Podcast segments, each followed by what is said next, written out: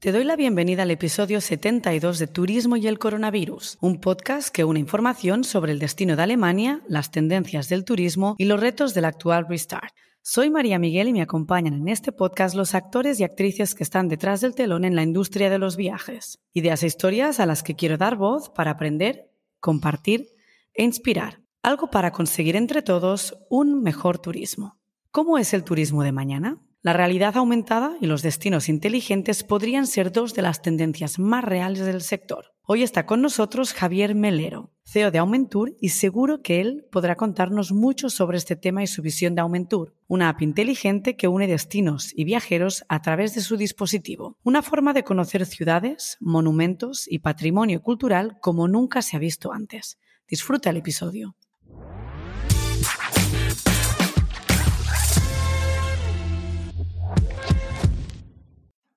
Buenas tardes, Javier. Bienvenida al podcast de Turismo y el Coronavirus y es un placer tenerte aquí con nosotros. Muchas gracias, María. Muy buenas. Muchas gracias por contar con nosotros. Un placer. Estamos conectados desde el TIS de Sevilla desde el 2021, el Tourism Innovation Summit. Allí se presentaron numerosas ideas, entre ellas la vuestra, Aumentur. Y desde allí te tengo, o, o bien os tengo, totalmente fichados, ya que vuestra idea me pareció muy interesante. Tú tienes sin duda un perfil extremadamente tecnológico, eres fundador de Aumentur y de, yo había dicho H0, pero tú lo has dicho Ageo, ¿no? Ageo, 3D. Ageo 3D. Ageo 3D Tech, subdirector del Plan Estratégico de DASTI, del Instituto Andaluz en Inteligencia Artificial. Estás muy vinculado con la Universidad de Granada, con temas de emprendimiento, docencia en el Departamento de Software Engineering, en fin, a toda esta carrera. Cuéntanos, ¿cómo llegas al turismo, a la idea de Aumentur que fue en 2020 y, cómo surge todo esto. Es que caer en la idea de Aumentur o entender cómo surge de Aumentur creo que es muy fácil porque todos somos turistas y todos hemos estado en pueblos, en museos, en pequeñas localidades donde llegas y pues, no hay nadie que te acompañe a enseñarte lo que hay por allí, con lo cual es una pena porque no conoces a fondo esos lugares que estás visitando. Y todos, cualquiera de los oyentes va a sentir, va a recordar esos paseos por unas calles, bueno, ¿y este edificio qué es? ¿O aquí qué había? Te pierdes historias que conoce la gente del lugar, pero que no están bien expuestas. Hay carteles que están muy estropeados, que están anticuados, con información de horarios que no, son, no están ya vigentes, la oficina de turismo cerrada, ¿no? Cosas que suele pasar cuando lo visitas. Entonces, a partir de esas propias experiencias no muy positivas, pensamos que cómo podía ser que el turismo no estuviera ya adaptado a, los nuevos tiempos y a las herramientas tecnológicas que sabemos que se pueden utilizar. Claro, ya te ponías a indagar y desarrollar una aplicación móvil, pues es muy caro. Luego, en los gestores turísticos y del destino, veíamos que de conocimientos tecnológicos, pues poco. La verdad que eh, no se puede saber de todo. Y a veces, pues encargaban aplicaciones, a los seis meses dejan de funcionar porque una aplicación móvil es un ser vivo que tiene que actualizarse. Y nadie se acuerda de eso, ¿no? Todo el mundo piensa que es un libro, lo compra y lo pone en la estantería. Y, no es así. Entonces, bueno, conforme íbamos paseando, hablando, oye, ¿por qué no tenéis esto? No, es que hicimos una aplicación, pero salió muy mal. Haces un desarrollo y no sabes cómo te va a salir. Empezamos a darle vuelta y pensamos que tenía que haber una solución que fuese accesible y asequible para todos, porque nos ha pasado el caso contrario, nos pasaba que ibas a ciudades y en cada monumento y en cada museo había una aplicación móvil diferente. Por ejemplo, en Roma. Tú vas a Roma y en Santa María la Mayor hay una aplicación, en San Juan de Letrán hay otra, en el Panteón hay otra, al final no te instalas ninguna. Pero es que si ibas por Andalucía, por lo mejor ibas a que tenía una aplicación, Carmona tenía otra diferente, etcétera. Al final nadie se instalaba las aplicaciones móviles porque nadie se las instalaba para media hora o para una hora o para un día de viaje. Entonces al final pensamos que la solución tenía que ser pues algo así como lo que salió Aumentur, a base de mucho darle vuelta a la cabeza y de probar de cómo nos gustaría a nosotros como visitantes que fuese la aplicación. Dijimos, bueno, pues algo parecido Spotify para la música. Tú tienes una única aplicación y te descarga la guía no tienes por qué instalarte una aplicación para cada grupo de música que quieres escuchar. Algo que todos vemos tan evidente, en el turismo todavía no se veía tan evidente. Y dijimos, bueno, pues vamos a ponerlo en marcha. Empezamos a desarrollar y a las dos semanas llegó el lockdown de la pandemia. Bueno, muy oportuno, ¿no? Pero fue una sorpresa para todos. Sí, sí. Pues así surge, surge la idea y creo que, es bastante pues, lógico, ¿no? Que si tienes los conocimientos tecnológicos, la inquietud y el espíritu emprendedor este que te hace que cuando hay un problema o una necesidad y te crees capaz de resolverlo, pues dices, pues venga, vamos mm. para adelante, pues así empezamos con Aumentur y dijimos, vamos a aumentar el turismo, vamos a aumentar la calidad del turismo. Fenomenal. ¿Cómo, ¿Cómo, habéis pensado este nombre? Cuéntanos. El nombre era Turismo Aumentado, porque, porque es igual que la realidad aumentada es poner información digital a una experiencia real, el turismo aumentado es aportar información digital a una experiencia real, que es el turismo. No queremos sustituir al turista físico, sino acompañar a ese turista durante la visita con experiencias digitales, pues con un audio que te cuente lo que estás viendo, con vídeos que te muestren cosas que pasan en otro momento temporal, con modelos 3D que te enseñen cosas que ya no existen, con realidad aumentada que te enseñe cosas ocultas, es decir, con cualquier tipo de recurso multimedia. Por eso es aumentar la experiencia del turismo, el turismo aumentado. ¿En qué consiste, yendo más hacia un detalle, vuestra solución y sobre todo a quién va dirigida? Eso es lo que me interesa más saber. Pues mira, la aplicación es una plataforma que se compone de una aplicación móvil que es gratuita para los turistas, para los visitantes, que está disponible para Android y para iOS. Y en esa plataforma los destinos turísticos suben lo que serían las guías de visita, tanto de la localidad o del museo, del monumento, o una ruta natural o una ruta entre varias localidades. La idea de, de Aumentura es que sirva como soporte tecnológico para contenidos. Cuando se crea una guía de visita digital, hay dos partes del problema, digamos, la parte tecnológica y la parte de contenidos.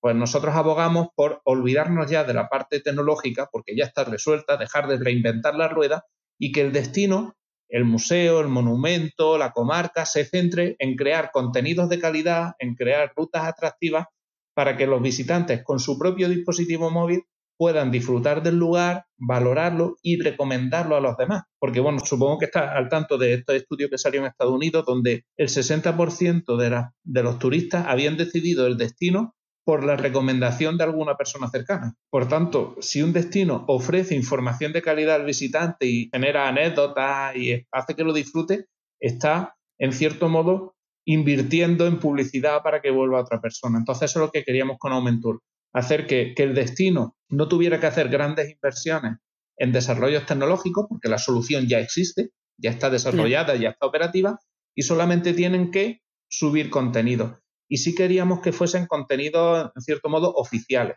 Es decir, que, que no fuese que cualquiera, un aficionado o un amigo te sube. Pues a mí lo que más me gusta de Granada es, pues no, tiene que ser todo lo que se publica en Aumentures porque es información oficial, bien del patronato de turismo correspondiente, de, la dirección del museo, etcétera, que sea información de calidad y validada. Y por otro lado, también está dirigida, por supuesto, a los turistas que cuando tú vas a organizar un viaje puedes usar Aumentur como herramienta prescriptiva para ver qué hay, pero también en el destino para llevarte a los lugares y para conocerlo mejor. Al final, por ahora son más de 15.000 personas las que ya se han descargado la, aplicación en, todo el mundo, hay que decirlo, aunque por ahora los contenidos están solo en España y queremos que sean muchos miles más, porque ahora mismo ya hay plataformas en el mercado para otros temas que todo el mundo tiene asumido que son casi el estándar, ¿no? Bueno, pues nuestro objetivo es que cuando vayas de viaje estés pensando la maleta, el pijama, el neceser y Aumentur en el móvil. Fenomenal. Habláis de turismo inteligente, de Smart Destinations. ¿Qué es para ti realmente? ¿Cómo defines una Smart Destination? ¿Qué es lo que debe tener una Smart Destination? Yo para definir el turismo inteligente me fijo en la palabra inteligente y lo que eso significa. Y el diccionario a veces es muy útil porque dice que la inteligencia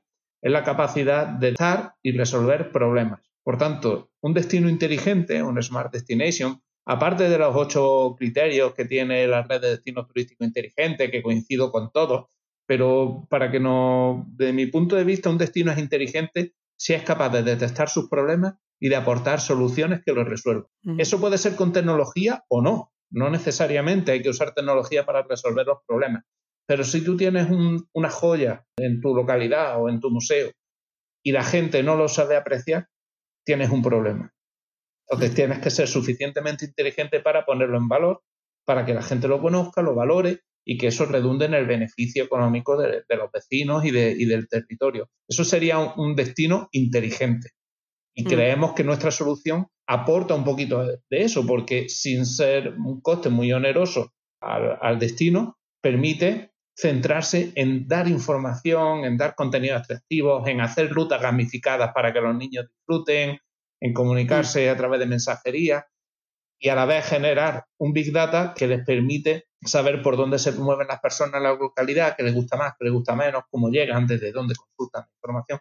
Todo eso es muy útil y realmente denotaría inteligencia si se utilizaran todos estos recursos para mejorar la experiencia del turista. Y según lo que hayas leído o según tu experiencia, ¿has podido detectar algún caso de éxito que digas, este destino lo hace súper bien y realmente es un modelo al que puede dar ejemplo a otros? Pues en la era digital todavía no lo he encontrado, porque lleva poco. Además, la pandemia supuso un parón. También tuvimos una inspiración en Aumentur en una campaña que hubo hace muchos años en Navarra, que era el Reino de Navarra, porque fueras a donde fueras, recuerdo, había como 60 folletos publicitarios del resto de puntos de interés de la comunidad autónoma.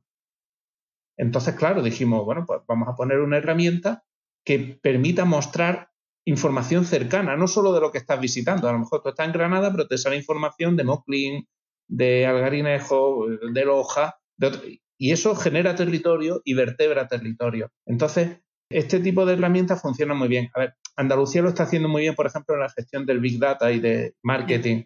Tienen una gran maquinaria y, y tienen muy analizados los flujos turísticos y lo están haciendo muy bien. Valencia también lo está haciendo muy bien a nivel de data. Pero a nivel tecnológico y de soluciones para acompañar al visitante mientras está en el destino, todavía hay mucha fragmentación en el mercado. Cada localidad quiere tener su propia aplicación, con lo cual ninguna termina triunfando. Son desarrollos que no son testados, que son desde cero. Entonces, ahí hay, hay muchas ganas de ponerse la medalla digital, pero desde mi punto de vista no hay un conocimiento técnico como para para realmente optar por una solución que, sea fiable. Y es lo que hemos intentado aportar y creo que ese es uno de los secretos por los cuales en un año nos hemos convertido en cierto modo también en referencia ¿no? de calidad, porque no vamos con un proyecto de te voy a hacer esto o, vendiendo humo, sino que nuestra carta de presentación es la aplicación. Aquí la tienes, pruébala y, mira a lo que te puedes unir. Es un tren que ya va. Y por ahí, por ahí pueden ir las tiras. Y, es verdad que el Seguramente falta Perdona, seguramente faltarán ejemplos y por eso cada uno quiere empezar su propio proyecto, ¿no? Pero una vez tengamos algún proyecto de referencia, sí que es algo que nos permitirá quizás optar por esta opción. Sí que sí, que te he cortado. Sí, sí, no. Es que me he acordado que el Ministerio de Turismo está abogando por una plataforma turística de destino, está abogando porque haya una solución tecnológica única para toda España, al menos en la, como fuente de datos.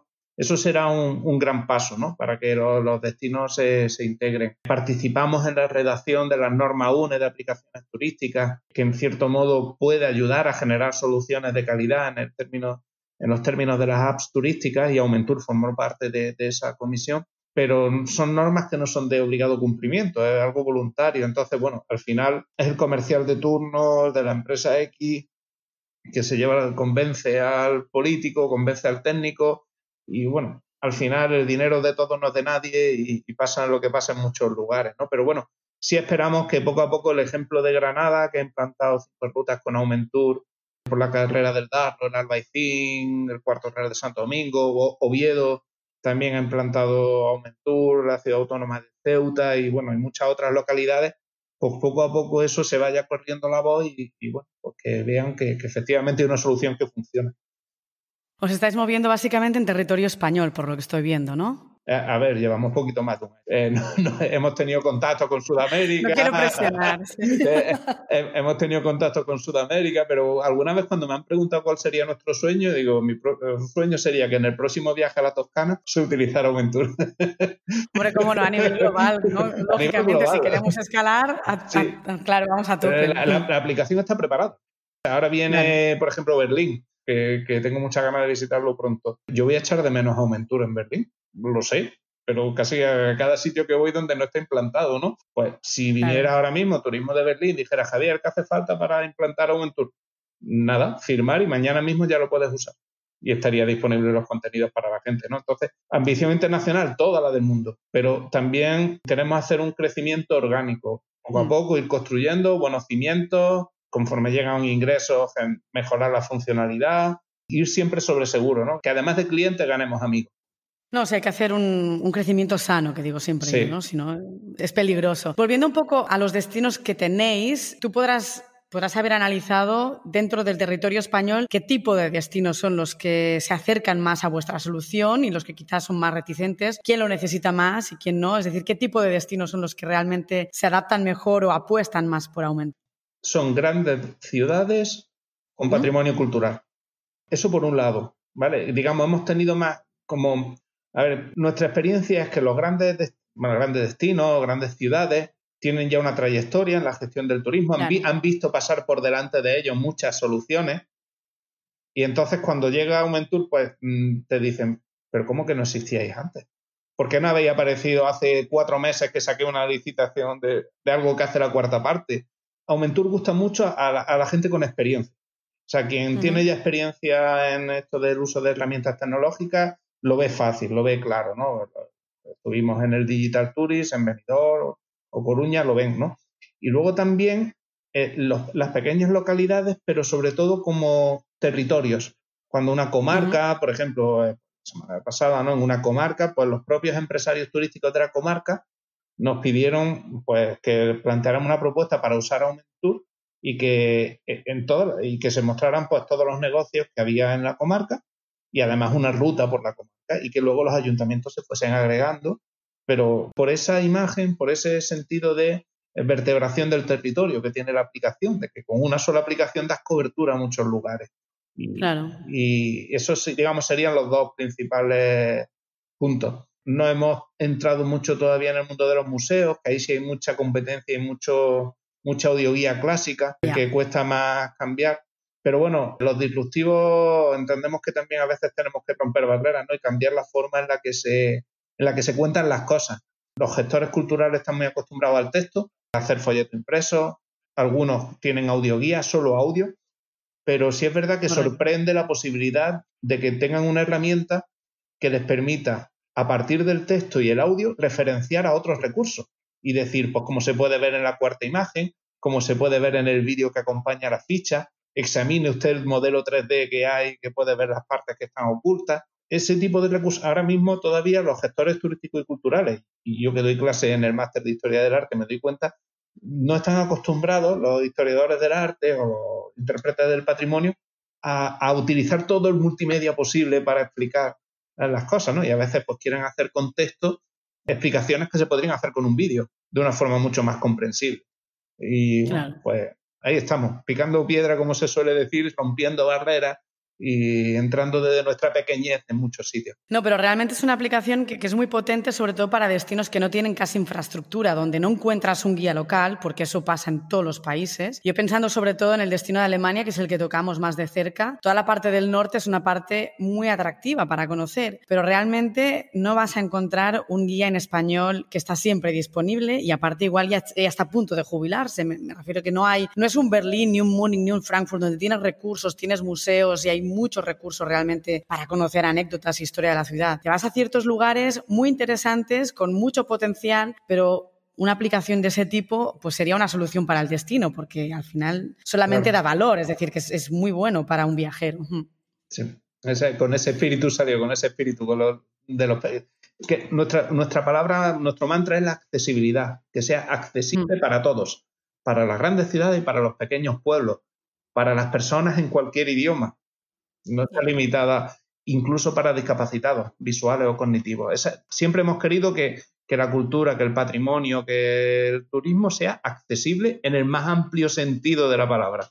Y ese ha sido siempre nuestro, nuestro espíritu, ¿no? Fenomenal. Hemos hablado un poco de, de, los que sois disruptores, ¿no? Os vendéis como esa guía multimedia, una guía virtual para los destinos. ¿Cómo, cómo es la aceptación para, mm, de esas tendencias tecnológicas, esa transformación digital, para todo el contenido que has comentado tú, pues para un historiador del arte, para un guía local o una oficina de turismo, ¿es una aceptación buena o realmente es un proceso que hay que ganar todavía? Es un proceso porque supone, supone crear contenidos nuevos, supone adaptar el discurso. Hay veces que los expertos tienen que rebajar el nivel de su lenguaje para que los entienda todo el mundo. Y nosotros hacemos esa labor ¿no? de filtro. Cuando nos mandan a veces un texto, le decimos, mira, cambiarlo, que esto no lo entiende mi madre. y, hay que, y hay que adaptarlo, ¿no? Cuesta, cuesta, pero es un proceso. como la herramienta es abierta y tienen su panel de gestión, no pasa nada porque al principio solo tengan texto, audio y fotos. Dentro de dos meses, si hacen un vídeo, pues lo pueden subir. Si no tienen la traducción, pues la pueden hacer y subirla dentro de tres, meses. La plataforma les permite ir también evolucionando, pero con la ventaja de olvidarse de la parte tecnológica. De eso ya nos encargamos nosotros de que funcione y no falle, que somos los primeros interesados. Y que ya el destino se preocupe, pues eso, en grabar a una persona del pueblo contando una anécdota, a un, un experto que cuente cómo se construyó tal edificio o a modelar en tres dimensiones como era antes, pero eso ya es diferente, ya no estamos hablando ya de tecnología, sino de contenido. Hemos resuelto el 50% de la ecuación. Los recursos.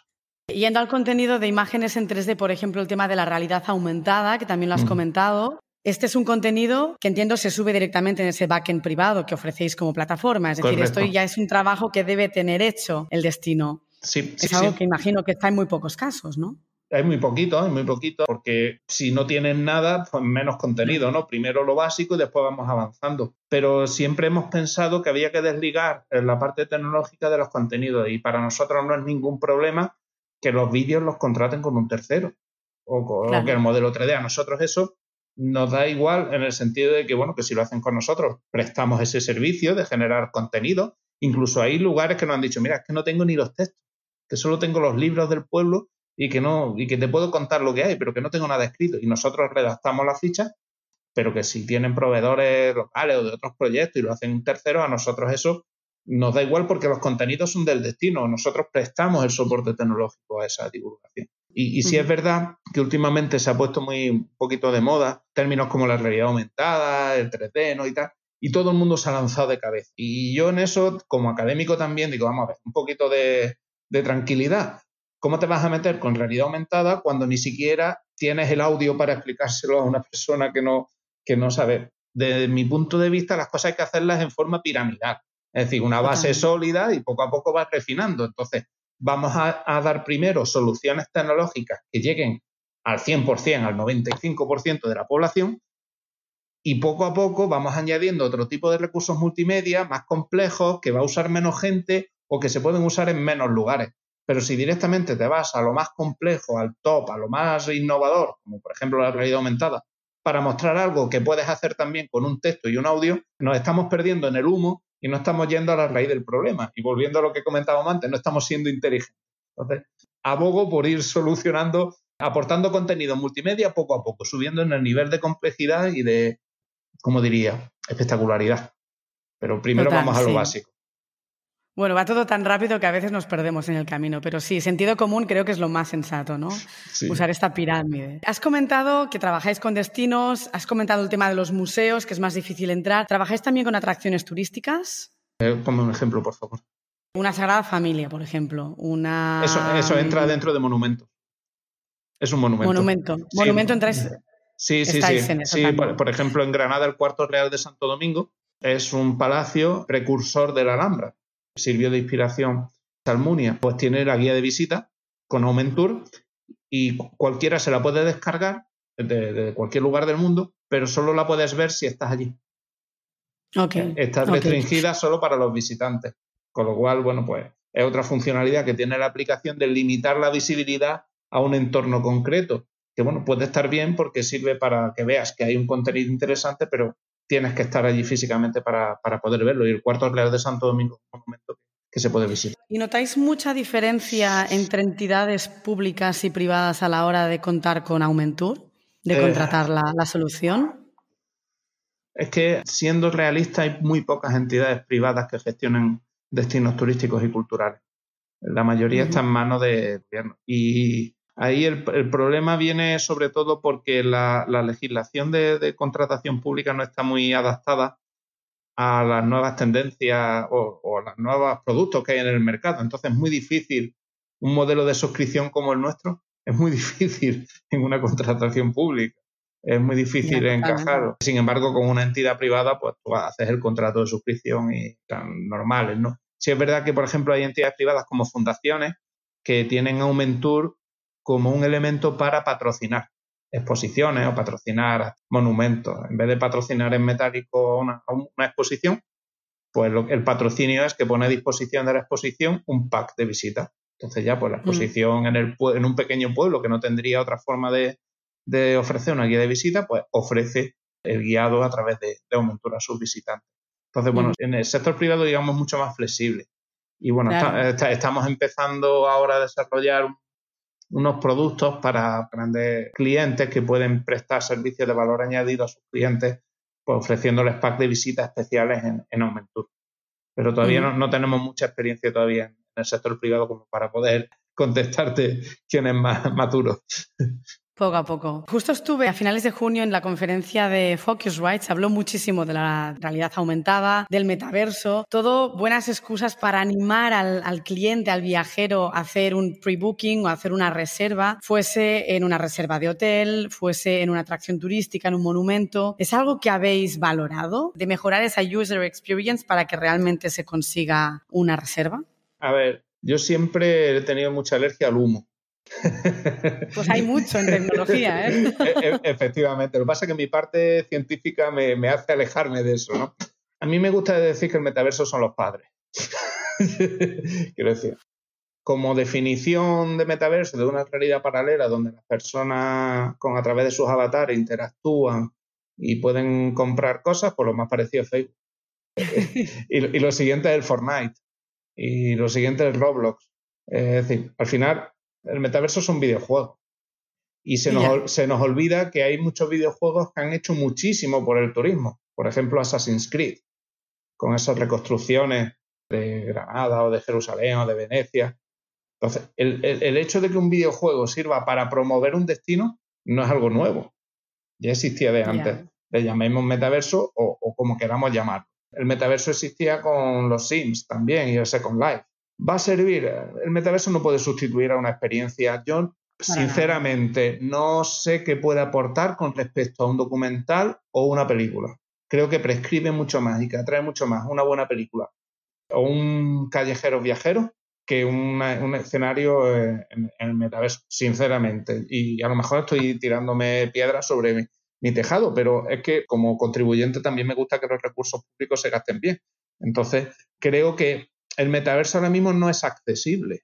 Para estar en un metaverso de verdad necesitas una identidad digital, necesitas una wallet blockchain, necesitas unas cosas que el 99,99% de la población no tiene. Entonces, mm.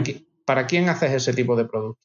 No, no, no lo termino de ver, sobre todo cuando hay muchos destinos que no tienen ni página web ni perfiles en redes sociales. Entonces, volviendo a lo de antes, pues poquito a poco hay que ver la tecnología hacia dónde tira, hay que ver cuál es la plataforma que se termine imponiendo, hay que mm. dejar que se desinfle un poco esta burbuja y yo soy más de ir pausado. No por correr más se llega mejor, ni, ni antes. Y en esto de las tecnologías soy un poquito más, aunque no lo parezca, para algunas cosas, para lo que no depende de mí, prefiero ser más cauto. Y en el caso del metaverso no, no olvidemos que dependemos de terceros, llámese Meta o llámese... Entonces, creo que hay muchas cosas antes que solucionar en los destinos turísticos antes que, que el tema del metaverso. No, pero es una muy buena reflexión la que has hecho del tema del documental, una película. En el fondo, si hablamos de contenido, podría ser exactamente el mismo. Simplemente lo que damos es una vuelta al tipo de, canal, ¿no? Pero al final, ah, la finalidad es exactamente la misma. Así que es una reflexión muy buena porque realmente todo esto sí que se habla mucho ahora, pero es cierto que, está lejos, está lejos y si va a ser simplemente un hype, eso pues lo vamos a ver más tarde, ¿no? Pero, pero me ha gustado mucho. Finalizamos un poco con la perspectiva del viajero. Sabemos que cada vez es más exigente, muy difícil de sorprender. ¿A qué audiencia habéis visto que el producto da confianza y a qué generación os cuesta más convencer? Ahora, mientras hablamos, voy a entrar en el Big Data y os voy a, voy a decir ahora mismo dónde se encuentra la franja de edad de principales usuarios. Nosotros tenemos usuarios sobre todo entre, curiosamente, a partir de 45 años, incluyendo entre 45 y 54 y 55 y 64 años. Es decir, personas ya, y bueno, prácticamente tres cuartas partes de nuestros usuarios tienen más de 35 años. ¿Por qué? Porque pensar en los primos y en los sobrinos adolescentes o jóvenes. ¿A cuánto les interesa cuando van paseando por un pueblo el origen? Muy poco, ¿no? Ya cuando tienes una cierta madurez en la vida, pues ya sí te interesas por la parte cultural, ¿no? Entonces, digamos, nuestros principales clientes están, digamos, a partir de 35 años, o sea, todavía jóvenes, pero, pero ya con cierta experiencia en la vida. Y para atraer a esos más jóvenes, hace unas semanas lanzamos el módulo de gamificación. Es decir, Aumentura ahora mismo está ya preparada para que cualquier destino pueda crear rutas gamificadas en las cuales, a partir de preguntas-respuestas, se vayan despejando incógnitas y vayas avanzando en la ruta turística, o tipo gincana. Te digo a dónde tienes que llegar, pero no sabes cómo. Y, tienes que ir lo mismo, ir descubriendo. Y hemos añadido esa funcionalidad pues también para llegar al público más, más, joven, pues de forma de que, bueno, si llegas al final, pues te damos algún premio, algún regalo, pero como siempre lo dejamos en manos del destino. Nosotros somos la, la plataforma tecnológica que te resuelve el 50% del problema. Quien mejor conoce el destino son los propios gestores y los contenidos se los dejamos en sus manos. Claro, así que os puede venir un destino y os puede decir, mirad, esa franja de edad está vacía, queremos que nos deis más soluciones para ellos, algo que estáis abiertos a negociar o Sí, sí, simplemente contratar un pack más y, que, y diseñarlo de forma gamificada. Lo que se tarda en subir los contenidos, lo que tarda en estar disponible para, para las personas. Es decir, la plataforma lo soporta. Otra cosa es que los destinos ahora mismo tengan recursos o conocimientos o inquietudes para poder aprovecharla al máximo, pero ahora mismo es una navaja suiza con muchísimas herramientas que hay que aprender, tenemos que ir enseñando y educando a los destinos a saber utilizar la herramienta. Fenomenal, pues Javier, te, agradezco toda la información que nos has compartido. Muchísima suerte en los próximos meses, años. Que estéis, que os vea en todas partes, que, saltáis ese territorio español y os vea pues también por aquí, por Alemania. Y espero verte pronto. Muchas gracias. Vielen Dank, María. Gracias. Un abrazo, muchas gracias.